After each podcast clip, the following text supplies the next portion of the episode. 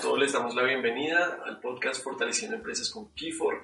En esta ocasión tenemos la oportunidad de compartir eh, pues el espacio con Jaime Rincón. Él es un contador, también hace parte de, de Kifor y quiere hoy compartirnos unos temas muy especiales. Así que bienvenido, Jaime. Buenos días, Alejandro. Por estar en este momento. Muchas gracias por la invitación. Chévere. Pues Jaime, eh, nosotros hemos estado hablando en estos días de varios temas bastante interesantes. Hemos tocado primero el tema de franquicias, también hemos aquí tocado el tema del trading, eh, la última le hicimos sobre marcas, hemos tratado varios temas interesantes y definitivamente con Carlos, con quien también a veces compartimos este espacio, descubrimos que es importante hablar también del tema contable. Nuestros oyentes y pues en sí muchas personas que nos escuchan, muchos de Colombia seguramente, de pronto otros de Latinoamérica, tienen como esa, ese, ese, cuestionamiento sobre todo lo que tiene que ver con impuestos.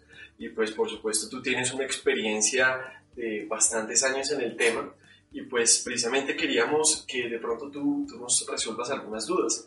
Así que yo creo que empecemos de una vez. Si nos puedes decir a grandes rasgos, de forma muy básica, para ti, ¿qué es un impuesto o qué es un impuesto? Ok. Bueno, primero que nada, pues el tema tributario es bastante complejo o sea, realmente el tema impositivo no es solamente liquidar un impuesto, sino eso también conlleva a la normatividad, a la jurisprudencia y todas las leyes que estén encaminadas de para allá. Eh, bueno, simplificadamente un impuesto qué es? Un impuesto es un tributo, es un aporte, en la mayoría de los casos es obligatorio, en el cual lo realizan diferentes personas, diferentes entidades, con el fin de que el Estado o los estados se sostengan y se solventen y sirva para mantenimiento del gasto público. El gasto público, pues, eh, comúnmente nosotros lo conocemos como solamente los gastos del Congreso, senadores y demás, pero gasto público, pues, es todo. Gasto público es educación, gasto público es salud, gasto público es infraestructura, gasto público es la reserva para terremotos, incendios, calamidades, etc. Entonces, realmente el impuesto es eso, es un tributo en el cual tanto las personas naturales como las personas jurídicas hacen ese, ese aporte, por llamarlo de alguna manera, pues para que el Estado tenga eh, esos bienes o tenga esas arcas con los cuales pues pueda distribuir el gasto en general. Eso como tal es un, es un impuesto. el impuesto es global, o sea, el impuesto, digamos, no conozco de un país que sea exento de impuestos, sino que son modalidades diferentes. O sea, digamos acá en Colombia, pues si es uno de los países que tiene más impuestos a diferencia de otros países. No necesariamente que tenga la tarifa más alta que en otros países, pero en otros países eh, puede existir una tarifa mucho más alta, pero es más práctico. Puede ser un impuesto directo. Como veremos más adelante, aquí existen impuestos directos, indirectos y relacionados no solamente con utilidades, sino también con ventas o con tamaño de la empresa, etc. Ah, súper bien. Pues yo creo que esa es una definición bastante básica y creo que con eso también eh, nos adelantamos, digamos, un par de preguntas que tenía que era, ¿por qué tenemos que pagarlos? Porque digamos que es un, no, un aporte que todos tenemos que hacer, en ese caso, digamos, para contribuir a todo lo que nos ofrece el Estado, de cierta manera. Y por otra parte, pues, ¿quién no paga? Ya lo has dicho, digamos, personas naturales, jurídicas, ¿no? Entonces, vamos a ir con la siguiente. Y, y yo creo que esto es, es, es algo que uno, uno lo escucha como en el diario, ¿no? Que uno tiene dos cosas en la vida, yo lo he escuchado, morirse y pagar impuestos, ¿no? Correcto. Entonces, eh, yo ahí te pregunto, ¿me puedo ir a la cárcel si no pago impuestos? Aquí en Colombia, bajo lo que tú conoces. Resultado final, después de muchos procesos, sí. Digamos, el hecho de ser un evasor de impuestos. Con la última reforma tributaria ya colocan un límite de, determinada, de determinado monto de deuda de impuestos ya es, ya da para cárcel. Eh, pero como digo, todo es un proceso, o sea, digamos, no necesariamente una persona o una empresa que hoy deba impuestos, pues como tal ya tiene su orden de captura para el año siguiente. Digamos que así no priman las cosas, digamos que como tal la DIAN, pues a, pesar de que ha mejorado en tiempos y ha mejorado en infraestructura y demás, eh, pero la DIAN digamos que no está tan al día y tan en línea con la información. O sea, la DIAN recibe toda la información, recibe los pagos, pero obviamente pues la DIAN de alguna manera es consciente que no siempre las empresas pueden pagar sus impuestos a tiempo, por motivos internos, por cartera, por proveedores, por X razones. Entonces digamos que a hoy da una gabela de dos meses para pagar sus impuestos. Ya después de esos dos meses ya empiezas como con un proceso de recorderis, de decirle venga, usted no ha pagado, lo invitamos a que se acerque, lo invitamos a que abone, a que realice un estado de pago.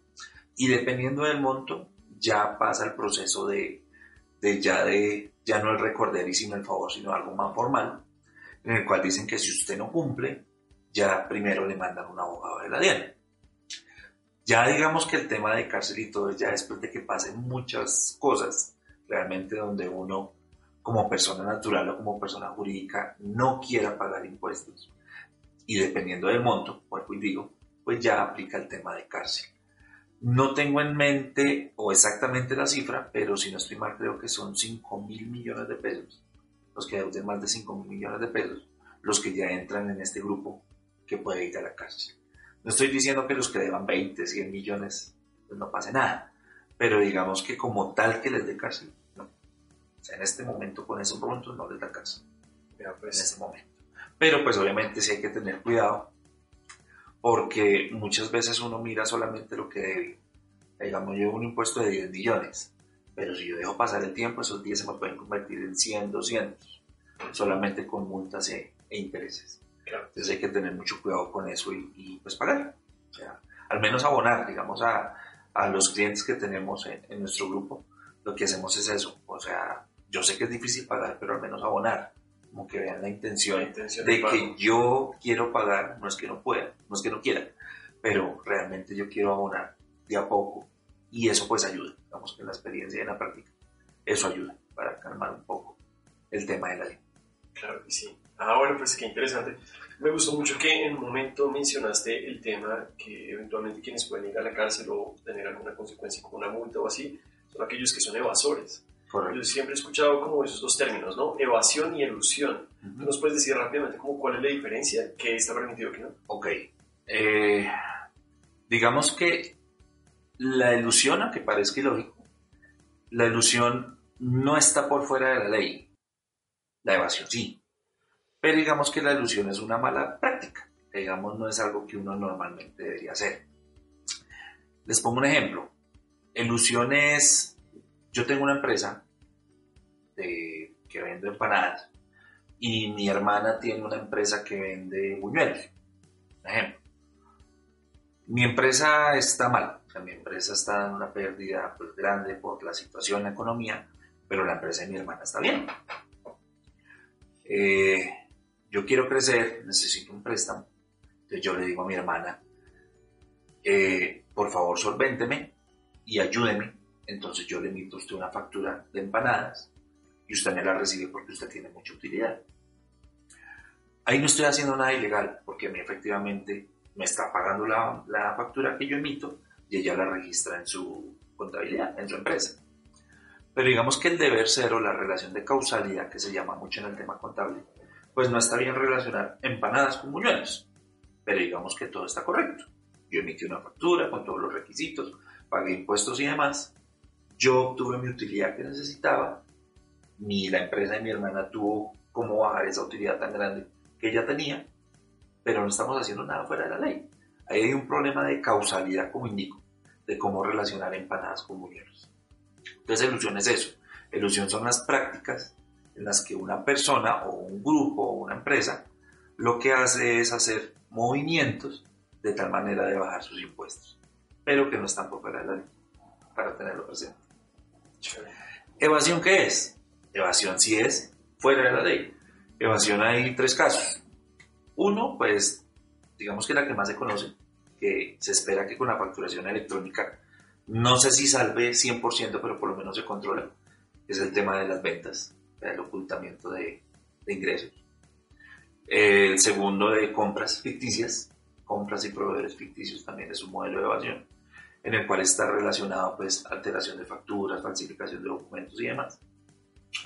Y tercero tiene que ver con la omisión o, con la omisión de activos o con los pasivos inexistentes. O sea, para yo determinar cierto patrimonio o para ocultar mi patrimonio, hago alguna de esas dos prácticas. Realmente hay que abonarle a la DIAN que cada día va cerrando más la brecha, Eh, como digo, pues la DIAN no tiene la información en línea, pero digamos que manda alertas. Y pues hay muchas cosas que pescan río revuelto. Y realmente pues los clientes de alguna manera pues se asustan el sentido de que ya le llegue un correo de la DIAN. Así sea solo recordación, que no se le olvide declarar su renta, que no se le olvide que declarar el impuesto al patrimonio, etcétera, etcétera. Pero digamos que ya es alerta, ya la gente lo piensa dos veces para hacer ese tipo de cosas, tanto ilusión como evasión. La ilusión es muy difícil por lo que le digo, por lo que no está fuera de la ley. Pero la evasión, si realmente lo están controlando ya mucho, en este caso. Eh, muy interesante. Bueno, para los oyentes de pronto que no están un poco contextualizados de las autoridades colombianas que existen, y esto pues la DIAN justamente es esa autoridad que se encarga de la vigilancia, el control ¿no? de, del pago de impuestos a nivel nacional. En Colombia seguramente si están fuera de Colombia también contarán con una autoridad similar. Y por otra parte, eh, pues digamos que todo lo estamos relacionando, digamos, y, hablando en términos de pesos, que sería la, la moneda colombiana. Ahora, yo creo que entremos en materia y, seguramente esta información puede ser útil tanto para empresarios colombianos, microempresarios, eventualmente inversionistas. Entonces, te quería preguntar, ya entrando en materia, ¿qué tipo de impuestos existen en Colombia? Bueno, hay varios impuestos, eh, pero digamos que los dividimos en dos grandes. Uno que es el impuesto nacional y el otro es impuesto distrital o municipal. El impuesto nacional, pues, como su nombre lo dice, abarca en toda Colombia y tiene unos, unas zonas especiales donde no declaran ese impuesto. Eh, el impuesto nacional, lo más importantes de impuestos nacionales, pues es el impuesto al IVA, el impuesto al valor agregado, está el impuesto al patrimonio, que no es para todo el mundo, ya más adelante pues lo explicaremos aquí en Ecovía, el impuesto al consumo, también es un impuesto nacional, y aunque no es un impuesto, mucha gente lo relaciona con un impuesto, más adelante les explico por qué no es un impuesto, el famoso, el famoso formulario de retención de la fuente. Esos cuatro digamos que están dentro del impuesto nacional. Impuesto distrital o municipal, como su nombre lo dice, abarca a cada municipio o a cada departamento. Hablo acá en Bogotá, acá en Bogotá existe el impuesto de industria y comercio y la retención de ese impuesto de industria y comercio. El impuesto de industria y comercio pues, eh, es un impuesto relacionado con la operación de la empresa, con las ventas de la empresa. Y la retención hace eh, relación a las compras que hace la empresa. Esos dos son los más comunes, pero pues existen más impuestos. El impuesto predial, que es el impuesto por la valorización del inmueble que uno tiene. El impuesto de vehículos, que también pues es el, la contribución por el mantenimiento de las vías y demás. Existe también el impuesto de espectáculos públicos, cuando las empresas hacen sus conciertos, sus eventos y demás, tienen que presentar esos impuestos. Y hay otros menores, pero que también hacen fuerza. El impuesto de estampillas, cuando uno va a una notaría, que le cobran estampillas. El impuesto de, del tema de azar, de juegos de azar, para el tema de la salud y demás. Y pues todos ellos recaudan para contribuir al mantenimiento municipal y más adelante al mantenimiento global. Súper bien. Ahora, digamos que a nivel nacional y también internacional se escucha mucho ese impuesto de la renta. Si nos puedes decir un poquito cómo funciona. A ver, el impuesto de renta, para resumir, es la partecita que usted debe contribuir de lo que se ganó en determinado periodo. En Colombia, el periodo general, el periodo normal que se maneja es el mismo periodo del calendario año grabado, de enero a diciembre. Entonces el impuesto a la renta lo que hace es mirar su comportamiento en el año grabable y validar cómo le fue. Usted pudo haber ganado 10 pesos en ese año. Entonces lo que la DIAN dice, bueno, por esa utilidad o por ese rendimiento que usted obtuvo por poder desarrollar su labor social aquí en Colombia, usted debe aportar una parte de esa utilidad. En este momento está en un 33%. Obviamente, pues eh, no es solamente que yo tengo una utilidad y ya sé cuánto tengo que aportar. Para hacer más complejo nuestros impuestos, hay unos gastos por más de que yo tenga soporte, los pagué y demás, pero hay unos gastos que como tal la DIA no me acepta por norma general. Uno claro y que hace mucha fuerza, el 4 por mil. 4 por mil, pues todas las empresas realmente lo tienen, porque una empresa, por más pequeña que sea, paga a través de una cuenta, proveedores, nóminas, servicios. Todos esos pagos generan un 4 por mil. Por ley, solamente puedo descontar el 50%. Entonces ya hay una diferencia de la utilidad que a mí me dio versus la utilidad que va a tener la DIAN para calcular ese impuesto. Pero entonces el impuesto de renta es la proporción, una tercera parte, de lo que yo como empresa o yo como persona me gano durante un año. Eso se declara normalmente entre abril y mayo del año siguiente. Digamos, en, en 2019, la operación del año 2019 se reporta y se paga a los que les toque pagar en abril del 2020. Mm, súper bien. Ahora, hay dos impuestos que solamente, digamos que se diferencian por una letra. IVA e ICA, ¿no? Tú ya mencionas un poquito del tema del IVA y que entendemos todos que pues está hoy sobre el 19%. Eh, pero cuéntanos un poquito cómo, cuál es la diferencia de esos dos que son. Ok, IVA. IVA es impuesto al valor agregado. Es un tributo por el servicio o por la comercialización que usted realiza de un producto. Hay algunas excepciones o exenciones, muy pocas, pero el 80-85% de todo lo que se comercializa en la nación tiene IVA. De ese 85%, el 60% tiene una tarifa general del 19% y el restante son tarifas especiales del 5%. Ese impuesto en realidad lo paga el consumidor. O sea, las empresas funcionan es como una especie de intermediación. Yo vendo unos zapatos en 100 pesos masiva, serían 119 pesos. Yo como empresa recaudo los 119 pesos. Yo como comprador pagué los 119, pero esos 19 pesos no son míos.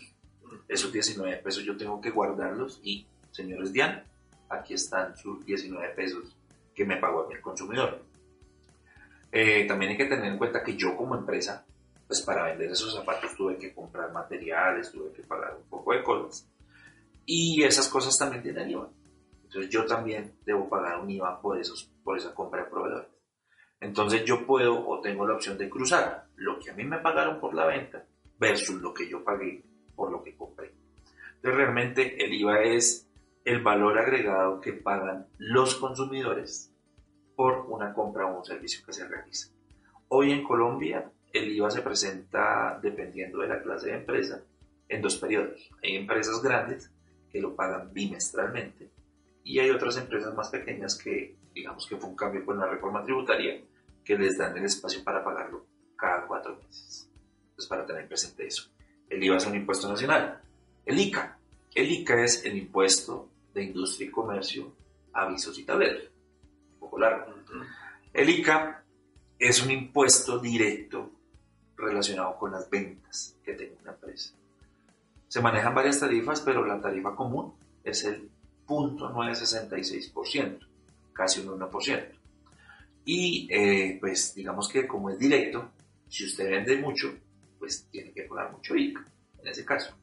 Eh, si usted vende mil millones, tiene que pagar 10 millones. Entonces, pues realmente ese impuesto, pues hay que tenerle, pues digamos que hacerle la planeación no es tan desgastante porque es un impuesto directo y no hay cómo bajarlo en ese caso como si ocurre con los demás. Es un impuesto municipal, distrital, es impuesto o las tarifas del 1% que le coloco es en Bogotá, pero hay otros municipios donde tienen hasta 8 o 10 tarifas, dependiendo de la actividad que es. Súper bien en ese caso. Bueno, digamos, seguimos hablando de impuestos porque obviamente si lo hablamos también desde el punto de vista de Colombia, hay bastantes impuestos, como lo hablábamos, digamos, en el comienzo. Y yo creo que aquí la estrategia, y tú nos lo dirás, digamos, al final, tal vez puede ser un tema de orden, ¿no? De un poco saber organizar, planear las cosas, pero bueno, continuamos hablando. Hay otro que hemos escuchado que es el, impuesto a la riqueza, que también, digamos, fuera de micrófonos estamos hablando que a veces también puede ser el mismo del patrimonio, si nos puedes explicar un poquito Correcto. qué es. El impuesto a la riqueza funcionó hasta el año 2018 el impuesto a la riqueza, como el nombre lo menciona, aplicaba para las personas que tienen riqueza. Eh, en ese momento asumían que las personas que tenían riqueza eran los que tenían un patrimonio líquido de mil millones de pesos. y debían contribuir una parte de ese, impuesto, de ese patrimonio para ese impuesto. El impuesto a la riqueza con la última reforma tributaria desapareció y ahora se genera el impuesto al patrimonio. Pero el impuesto al patrimonio tiene dos diferencias. Uno, que aumentó el umbral, ya no es de mil millones, sino de cinco mil, y aplica únicamente para personas naturales. El impuesto a la riqueza era tanto para empresas como para personas naturales. Eh, esos 5 mil millones era el patrimonio neto. O sea, no necesariamente yo que tengo una casa de 5 mil, pero tengo una cuota de 3 mil, mi patrimonio serían 2 mil. En ese caso no aplica. Debería ser solamente que la casa ya fuera de ellos, ya que tenga 5 mil de patrimonio. Ese impuesto se está pagando, casualmente empezaron los vencimientos el día de ayer. Y obviamente pues ese, por, por el monto del patrimonio, pues es muy selectivo. Realmente acá en Colombia pues son muy pocas las personas que tienen más de 5 mil millones de patrimonio, pero según estudios puede llegar a, no sé, 2 mil personas que, existen en Colombia que tengan más de 5 mil millones. Entonces un ejercicio rápido, por persona es el 1%, el mínimo por persona va a pagar 50 millones. 50 millones por 2 mil, pues es un incremento bastante bueno, un recaudo bastante bueno. Eh, pero, pero, ¿qué? Pero ese impuesto es también directo. realmente es muy parecido al ICA, que dependiendo del patrimonio, hay una exención que usted le puede quitar el valor de la casa, pero hasta un monto, hasta 300 millones. Y de ahí para abajo ya todo es aplicable al 1%. Otro, otro cambio que hubo con ese impuesto es que ese impuesto es, eh, ¿cómo lo llamaríamos? Como fijo de aquí a tres años. Ya ese impuesto es fijo de 2019, 2020 y 2021. Dios no lo quiera, alguna persona tenía su patrimonio de 5 mil y algo le pasó, bajó a 2 mil, no significa que ya no tiene que pagar, porque la base es enero primero de 2019. Entonces tiene que pagar por esos tres, años los 5 mil. Lo mismo al revés. Yo en el 2019 tenía 2 mil, pero me gané la lotería o tuve una herencia y ahorita tengo 8 mil, no de pagar, porque la base era lo que tenía en 2019. Entonces, eh, mucha gente, lo que hablábamos del tema de ilusión y evasión, lo que hicieron en el 2019 fue, uy, esperemos la compra de la casa o esperemos la inversión para el año entrante, o sea, para el 2019, pues para que no tuviera que pagar impuesto al patrimonio en los próximos tres años. Vea, pues. Esa es una forma de ilusión, por ejemplo. El deber ser era que lo hubiera hecho en el año 2018. Pero para evitarse el impuesto al patrimonio no está haciendo nada fuera de la ley. Lo que hizo fue detener la venta o la inversión para el año 2019. Claro, como una planeación en su contabilidad, ¿no? Exacto. Exacto. Entonces, eh, lo que digo, mucha gente por esta época está pagando ya la segunda cuota de ese impuesto al patrimonio. Pues. Y ahora un poquito hablando sobre el tema de retenciones. Retención, eh, como les mencionaba, retención no es un impuesto. La retención es un porcentaje que yo le retengo a un proveedor de compra de servicio y se lo pago a la DIAN. Yo vendo libros, se lo vendo a la empresa Alejandro. Alejandro, en su empresa, me retiene una parte de lo que yo le vendí. La vendí en 100 pesos pero a mí me solo me paga 95. Esos 5 pesos que usted me retiene, se los paga la DIAN. Pero esos 5 pesos a mí me sirven para mi declaración de renta. O sea, mensualmente usted, digamos que sea lineal, que todos los meses usted me venda, yo le venda 100 pesos. Eh, todos los meses me va a retener 5, 5, 5, 5, 5. En el año va a ser 60 pesos. Esos 60 pesos yo los puedo usar para mi declaración de renta. Como les mencioné antes, que se presenta en abril de cada año. Entonces, retención, retención en la fuente es eso, es un mecanismo de recaudo anticipado de impuesto, pero no es otro impuesto, no es un impuesto adicional. ¿Cuándo se vuelve impuesto adicional? Cuando yo al proveedor no le retengo. Digamos, yo le facturé 100 y usted me paga 1200.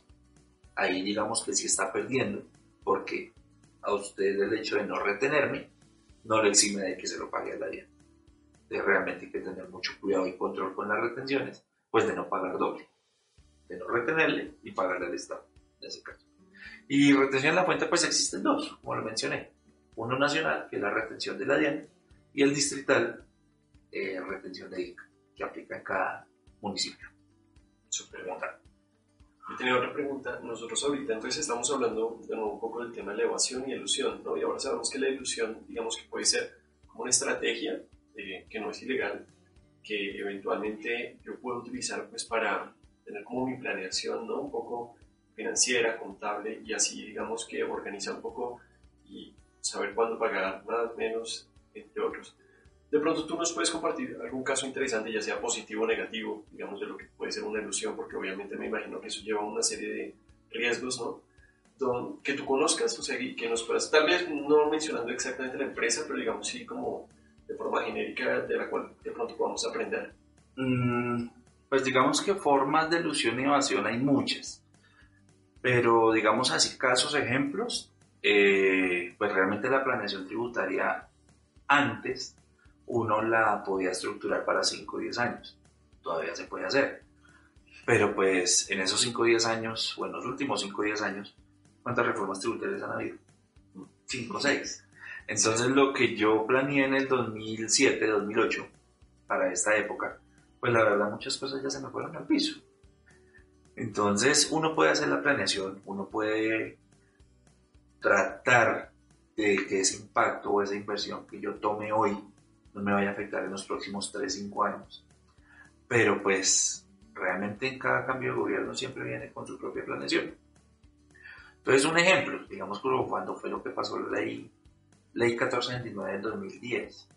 Esa ley 1429 lo que hacía era que los pequeños empresarios o los nuevos empresarios tuvieran unos beneficios de renta, que los primeros años no pagaran renta, que no tuvieran retención en la fuente y demás. Eh, eso funcionó bien hasta el 2012, 2013. Ya después le empezaron a quitar cositas. No, vea, listo, tiene el beneficio de renta, pero si contrata tantas personas. O si la persona que gana nómina no gana más de 10 salarios mínimos. O si la persona tiene que ser, pues, beneficio de guerrillero, desguerrillero, perdón, o discapacitado y demás. Le empezaron a meter cositas. Al final, ya que también eran sujetos de retención en la fuente. Entonces todo lo que empezó a ser muy bonito para progresar, al final lo desmenuzaron y al final lo quitaron. Entonces digamos que un control de la ilusión pues era eso, que digamos que estaba programado un impuesto para cinco años que no iba a pagar, que no me iban a retener, pero en el tercer año se cayó, porque ya el flujo de caja de ese año ya se iba a ver afectado porque las empresas sí me empezaron a retener. Entonces ese es un ejemplo como tal de que se cayó la estantería de la planeación como tal. Y pues la evasión no, digamos que la evasión lo que hemos visto, o sea, digamos la evasión como tal es el ocultamiento de ventas, o sea, realmente eso es el que más se ve, pasa en restaurantes, en las plazas de mercado, pasa en los supermercados de cadena grandes, como la gente paga en efectivo, pues digamos que no hay un control o no hay una persona fiscalizando si efectivamente usted recibió 100 o recibió 95. ¿Sí me va a entender? Cuando pagan con tarjetas de crédito y todo, pues obviamente ya existe un, registro a través de los bancos, que es más fácil de controlar. Pero un efectivo es muy complicado. Ya realmente un efectivo, usted recibe 2.550.000. Usted puede colocar 2.500.000. Los 50.000 no hacen bulla y se pueden ir esfumando. Ya realmente es, es un método de evasión en ese caso. No, no, tengo más así en general. Y mm, de pronto, como ese tema, mencionaste el tema de control, ¿no? Eh, eventualmente con, con, lo que se llama hoy que se está implementando, bueno, para quienes se están conectando hasta ahora y, y tal, pues estamos grabando en el año 2019, ¿no? Entonces, eh, recién digamos que estamos estrenando todo lo que tiene que ver con la facturación electrónica. ¿Crees que de pronto la facturación electrónica puede ayudar a, a que las personas eh, naturales y jurídicas eventualmente puedan aportar más y evitar que con el efectivo se última el tema de aportes? Digamos que el tema de facturación electrónica lo que va a ayudar mucho es al control de empresa. Control de persona natural ayuda, pero pues la realmente es que una persona natural empezando que no está obligada a llevar contabilidad. Hay personas naturales que no están obligadas a llevar contabilidad. Pues digamos que ellos no están en la obligación de, de, de demostrar de que efectivamente compraron o no X o Y cosa. Entonces una persona natural puede recibir su factura de acuerdo y demás, pero no está en la obligación de guardarla. Caso diferente en una empresa. Porque en una empresa realmente, pues a pesar de la facturación electrónica y control y demás, también aquí en Colombia existe un proceso o un sistema que se llama información exógena o medios magnéticos. ¿Qué es lo que hace eso? Es desmenuzar vía reportes todo lo que hizo. Hay un reporte a quien le vendí, hay un reporte a quien le compré, hay un reporte a quien le facturé IVA, hay un reporte a quien le pagué IVA. Entonces digamos que lo que hacen con eso es relacionar. La idea lo que hace es tomar o recibir bases de datos de todas estas empresas y obviamente lo que hace es relacionar.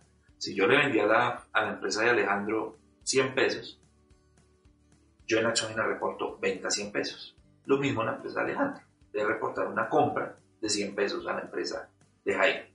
Entonces muchas cosas las relacionan.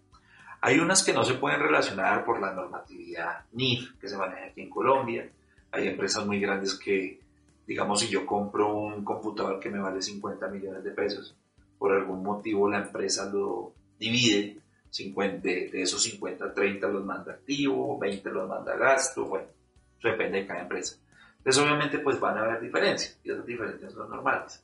Pero yo creo que la DIAN lo que busca primero es detectar que esas empresas existen, del tema de la evasión. De lo que hace es de que eh, estas empresas realmente la que yo le vendí, pues realmente existen. Yo creo que lo primero que hace es eso, validar. Y segundo, pues si existe alguna diferencia, pues ya muy grande, empieza a detectar. De pronto empieza con un requerimiento a una empresa o a la otra. Venga, usted realmente le vendió tanto a esta empresa, demuéstremelo vía factura y demás. Pero digamos que para, para resumir el tema de la facturación electrónica, lo que hace para empresas es eso, controlar ese movimiento de uno a otro. Para personas naturales, en algún momento lo logrará, pero eso es un camino largo porque pues usted sabe que la informalidad cada vez crece y crece más. Y pues como la informalidad es persona natural, pues estas personas no están obligadas a llevar contabilidad. Entonces no sé cómo sea más adelante el proceso de la facturación electrónica para ese tipo de personas. Como tal. Pero que ayuda a controlar, sí, claro. Ayuda a controlar y bastante. Perfecto. Tengo es simplemente un par de preguntas para finalizar. La primera, digamos que eh, estando en el contexto bajo el gobierno del presidente Iván Duque, pues digamos que ha sido fuertemente criticado desde, desde que inició, ¿no? Pero digamos contablemente, desde el punto de vista tuyo, nos gustaría pronto que nos compartieras las reformas que se han implementado y todo bajo esta óptica del gobierno. Contablemente, digamos, han sido positivas, negativas, ha estado igual en relación a gobiernos pasados, ¿cómo lo ves tú? Bueno, pues digamos que desafortunadamente, pues saliéndonos del tema político y demás, eh, desafortunadamente todos vienen con la misma frase no vamos a subir impuestos eh, para ganar la presidencia, la alcaldía, lo que sea. Pero pues realmente eso, eso realmente pues nosotros, digamos los profesionales, pero también la gente que no ha tenido la, la oportunidad de ser profesional, pero realmente digamos que el sentido común es eso, o sea, realmente para sostener un país no es fácil sostenerlo sin un impuesto. Realmente eh, ya es otro tema, el tema del mantenimiento del Estado, que hay mucha persona, mucha burocracia, pero eso es otro tema. Pero realmente para sostener la casa, Colombia es una casa, para sostener la casa pues todos tenemos que aportar. ¿Y cómo aportamos? Vía impuestos. Eh, con el gobierno Duque, digamos que no me parece malo el hecho de que exija el tema impositivo y menos como lo está planteando, que el que gana más, pues paga más se me va a entender, como el ejemplo del impuesto al patrimonio. No todo el mundo tiene impuesto de 5 mil millones. Obviamente, para llegar a 5 mil millones, tuvo que haber trabajado él o la generación anterior o cuántas generaciones anteriores, mucho tiempo. Pero pues realmente es así. Ya una persona que tiene 5 mil millones, pues realmente es una persona que dispone de mucho dinero. Entonces no me parece loco que estas personas realmente tengan que pagar mayor impuesto que las personas que están abajo.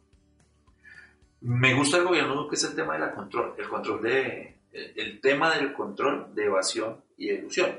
Realmente eso es lo bueno. Y eso es lo que se ven los resultados. realmente, como tal, la gente no es que aporte más impuestos porque los impuestos están, pero lo que hace es subirle un poco a la tarifa. Pero el impuesto en sí está, siempre ha estado. Pero lo que hace el gobierno que ahorita es controlar. Si antes reportaban 2.000, ahora reportan 2.500. Eran 500 que no tenían y esos 500 así reporten 100 mil, 200 mil pesos. pero suman. realmente esa, esa política de control me gusta.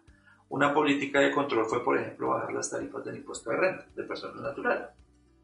No necesariamente significa que estas personas tengan que pagar. Hay muchas que solo declaran y ya, por haber movido 60 millones en, en el año.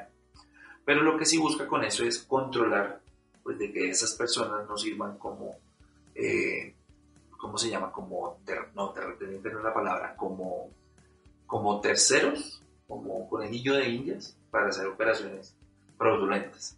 Entonces lo que hace la DIAN es buscar bases de datos y ojalá lo que busca la DIAN es que todo el mundo, aparte de su cédula de ciudadanía, tenga también su RUT personal, pues para que no tengan eso como tal. Eh, de pronto sí es un poco agresivo en el tema de, del tema de sanciones. realmente el tema de las sanciones acá de los impuestos me parecen exagerados. O sea, no estoy diciendo que uno no lo deberían sancionar por hacer algo mal, pero considero yo que con los intereses es más que suficiente. Los intereses de la DIAN son los más altos de Colombia en todo sentido. Son más que la tasa de usura. Entonces yo considero que más castigo que ese no debería haber. pero es que aparte lo castigan por si lo coloca en el periodo equivocado, si en la declaración se lo colocó en el renglón equivocado. sea, hay sanciones uno absurdas que uno dice, pero ¿por qué si soy humano y yo me equivoqué? Si me hago entender. Entonces yo estoy de acuerdo con los intereses, porque realmente ese es el pecado por no pagar a tiempo, pero las sanciones sí deberían moverlas en ese caso. Súper bien. Ya ahorita vamos para la última pregunta, no sin antes, digamos, invitarlos para que si, igual que, que a nosotros, digamos que nos ha interesado muchísimo toda esta información, seguramente va a quedar otra que, que pueda ser de interés, la UGPP, el régimen común, simple, paraísos fiscales, bueno, tantos temas de los cuales sería muy interesante, ¿no? Que eventualmente también podrían ser de interés para los, eh, como dijimos, los pequeños empresarios o los inversionistas. Finalmente, pues precisamente quisiera cerrar con, con, con esta pregunta dirigida hacia ellos. ¿Qué mensaje, digamos, les podrías dejar a esos pequeños empresarios o esos inversionistas que eventualmente están interesados en crear empresa o venir a invertir en Colombia, pero claro, está, eh, no sé hasta qué punto, ¿no? Mito, leyenda, realidad, una, eh, que, definitivamente se pagan tantos impuestos que no vale la pena, o sí, me gustaría de pronto saber qué mensaje quisiera compartir. Hay una realidad. Es difícil crear empresa en Colombia, pero pues no es posible. Realmente la gente que considera y que le tiene fe a un negocio y cree que lo puede sacar adelante a pesar de tanto impuesto, yo le recomiendo que lo haga. O sea, realmente por la misma situación económica del país, por el grado de confianza y demás, usted puede tener un proyecto muy bueno, muy, muy, muy exitoso. Pero si usted no lo respalda o no lo solventa con una empresa, no, no se lo van a comprar. Realmente ya antes como todo era tan informal, yo hacía un servicio de consultoría y ese servicio de consultoría lo prestaba Jaime Rincón. Listo. El amigo de confianza, de toda la vida. Pero a fondo, ¿qué respaldo le da Jaime Rincón? Ninguno. En cambio, en este momento o en estos tiempos, Jaime Rincón tiene la empresa Jaime Rincón SAS. Jaime Rincón SAS, pues, puede ser el dueño únicamente de Jaime Rincón, pero esta empresa tiene empleados tiene otros clientes, tiene otros proveedores y tiene de alguna manera cómo solventar o respaldar la experiencia que no solamente tiene Jaime Rincón como persona. Entonces realmente si hay un proyecto bueno e interesante, a pesar del tema del positivo, pues yo sí le recomiendo a estas empresas pues que creen una empresa. Para el tema de licitaciones, licitaciones con el Estado. Las licitaciones con el Estado ya no se hacen con personas naturales. Ya estas personas obligatoriamente tienen que crear una SAS para tener el proceso, para crear el RUP, el Registro Único de Proponente, que es para, con, para poder contratar con el Estado. Entonces, realmente, eh, si es un proyecto muy, muy bueno, yo le recomiendo que lo haga. ¿El tema cuál es? Que hay que cambiar de chip. Cuando uno está como persona natural, uno recibe 10 pesos y se gasta 10 pesos y no pasó nada. Como empresa, yo recibo mis mismos 10 pesos, pero tengo que tener cuidado porque los 10 que yo pago tienen que cumplir con unas condiciones especiales para que me los acepten. ¿Sí me van a entender? Casos que no debería pasar, pero que la factura venga a nombre de la empresa, que venga con la resolución de facturación correcta, que venga en el periodo correcto. Entonces realmente el cambiar el chip es eso. Yo ya no me llamo Jaime Rincón, sino me llamo Jaime Sass. Y ese Jaime Sass tiene que cumplir unas condiciones y tiene unos gastos de empresa normal. Tiene unos gastos de Cámara de Comercio, tiene unos gastos de contabilidad, tiene unos gastos de impuestos, obviamente. Entonces hay que tener claro que yo como persona natural puede que me gane todo, pero como empresa sí tengo que destinar una parte para el funcionamiento de la misma, en ese caso. Y pues también una labor social, ¿no? realmente hay que verlo de esa manera, que uno como empresa pues uno le da la oportunidad de la otra persona, pues obviamente que le trabaje a uno, pero pues que también de que esta persona subsista o sobreviva con ese empleo. Entonces, no, si hay una buena idea y una buena oportunidad y no va pérdida, porque tampoco todo puede ser capricho, y no da pérdida, pues no, lo que recomiendo es hacerle para adelante. Obviamente siendo muy precavidos, porque es que sí conozco casos de personas que les va bien en un primer negocio y creen que así va a ser siempre y no. Hay que ser cautelosos, no siempre no le va bien, o sea, hay empresas que se demoran en arrancar hasta dos, tres años, pero al final les reventó. Hay otras que pasa lo contrario, el primer año les va muy bien, pero el segundo o tercer año pues ya, como no es algo nuevo, como no innovó, pues ya empieza a bajar. Y ahí es donde se estancan las empresas, que al final así en ese caso. hay que ser cauteloso y mesurado de la palabra. No, pues muchísimas gracias, creo que son unos mensajes eh, que son muy buenos. Digamos que para inversionistas se escucha que eh, muchos lo ven como algo desafortunado, yo creía más bien que es como afortunado, ¿no? Uno de los requisitos para crear empresa en Colombia también en parte, entiendo que es tener un contador, ¿no? Aquí en Colombia pues para que a uno le ayude a organizar todo su tema contable.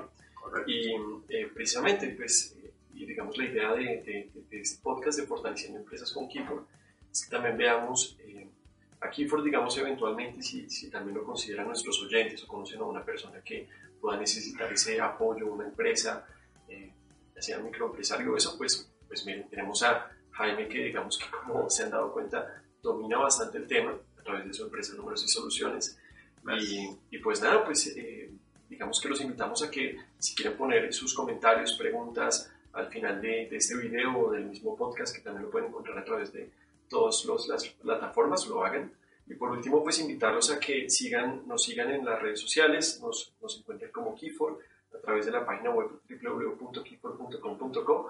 A todos muchísimas gracias, gracias Jaime por gracias por la invitación.